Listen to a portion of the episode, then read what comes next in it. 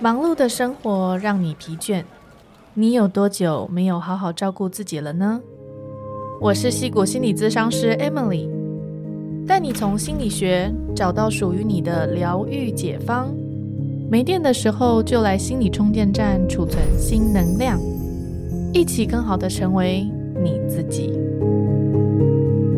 Hello，大家，我是戏骨心理师 Emily。今天呢，我想要和大家聊聊自恋型人格。在我十多年的工作经验当中呢，我发现有一种人格，它很常会出现在我的治疗室当中。那很多来跟我求助的这些来谈者，那他们的家人呢，很常会有这种人格特质。我想要跟大家聊聊看，看看我们周围是不是你也有遇到像类似这样子类型的家人朋友。那如果我们真的遇到了，又该怎么样回应他，面对他？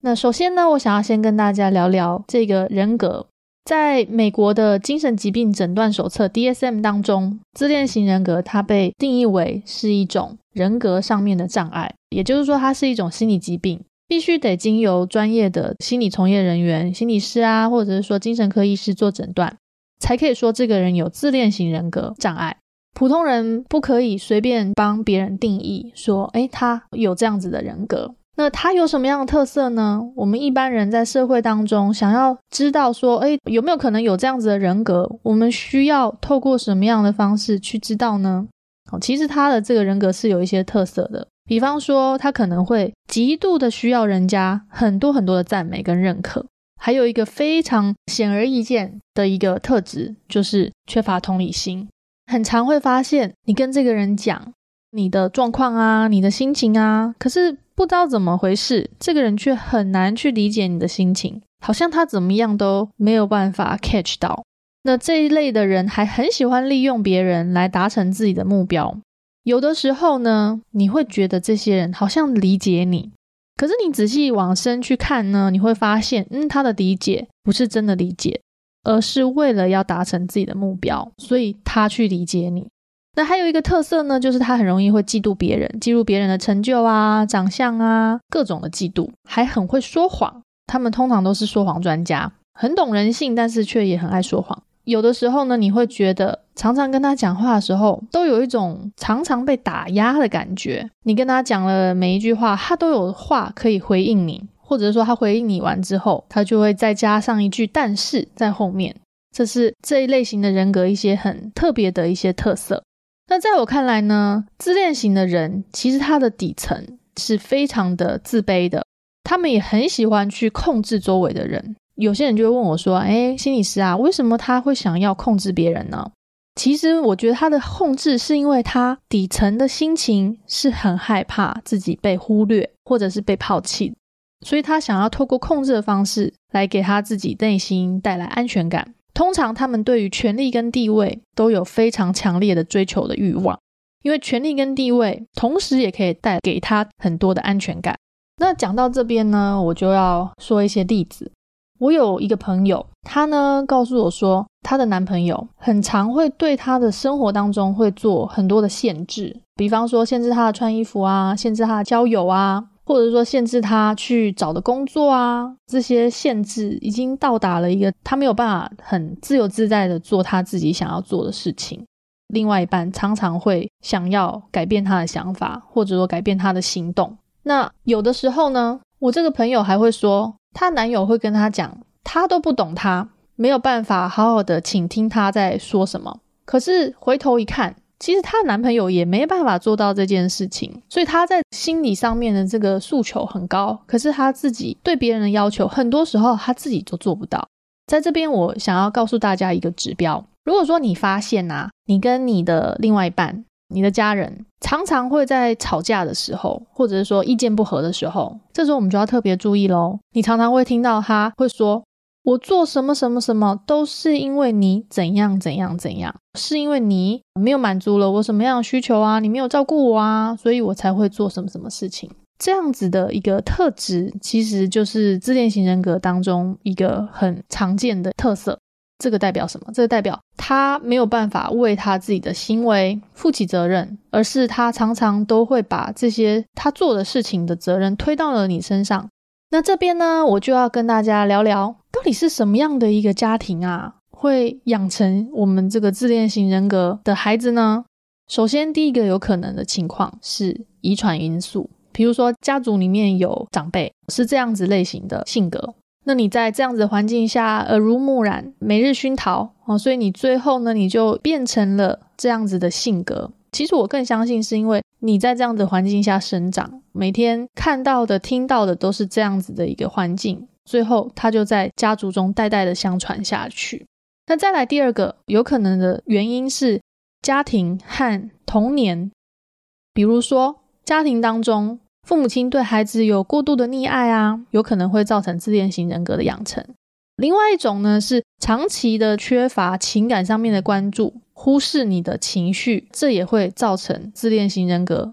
因为这一类的孩子呢，他们常常会在自己的原生家庭当中得不到应该要有的情感上面的关注，那久而久之呢，他就会把他自己的内心给封闭起来。跟外界形成了一道很高的墙，因为他们就会产生一种错误的认知，就是外面的世界是不可靠的，我只能够靠我自己，所以他就产生了这个自恋型人格。那再来第三个有可能造成自恋型人格的原因呢，是因为他的内在其实是有极度的自卑，而他会选择用极度的自恋来作为补偿。比方说，有些人呢，他出生的先天环境很不好。资源很少啊，家庭比较贫困啊，或者说父母英年早逝，他必须很早就出来面对世界。那这样子不好的状态下，很容易就会造成他内心里其实本质上面是很自卑的。可是他必须得用外面显露的这些自恋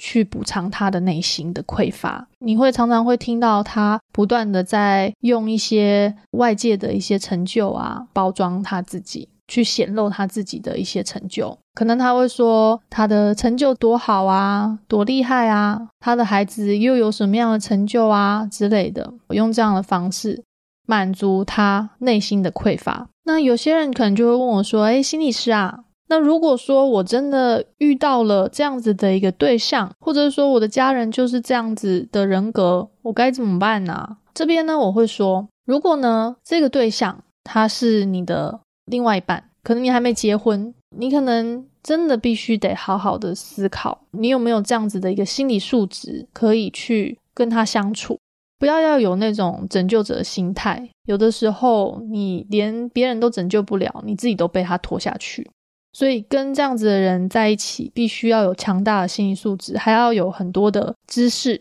才能够跟他们在一起。那如果我们的家人伴侣他就是自恋型人格，我们该怎么做呢？首先呢，我觉得自恋型人格的人，他们其实内在也是过得相当辛苦的。他们常常会觉得自己付出了很多，做了很多事情，可是却没有被周围的人认同跟理解。我觉得很长的时候，是因为他们活在自己的那个想象的世界当中，他们心中有一个幻想的世界，应该要过得怎样怎样怎样，可是他们却缺乏了跟另外一个人真实的交往的能力。感受对方的情绪的那种自然而然的互动，所以呢，对他们而言，其实他们的生活过得也辛苦。那他们的家人伴侣当然也是过得非常辛苦，也就是说，他们一整家子都过得不开心。这个时候，我们该怎么做呢？首先，我觉得我们必须得先有的一个认知，就是他们呢先天的局限，很没有这个能力去理解他人，所以当他。无法去理解你，或者说他活在自己的世界的时候，我们必须先得理解，这就是他先天的局限，他的限制。所以当这些状况出现的时候，我们作为他的家人朋友，我们不要因为他做这些事情往我们心里去，因为这本身就是他没有这个能力做到这件事。那在接下来呢，就是当他出现了这些控制别人啊、打压别人的行为的时候。我们不要因为他做这些事情给我们带来了很大的一些困扰，而是我们要尝试把自己当成是一个大人，能够成熟处理事情的大人去面对他们，不要跟他们一起陷入了情绪的漩涡里，或者是去跟他争论谁对谁错，因为他们先天呢是没有这样子的一个成熟的能力去处理问题的，你得去做那个大人。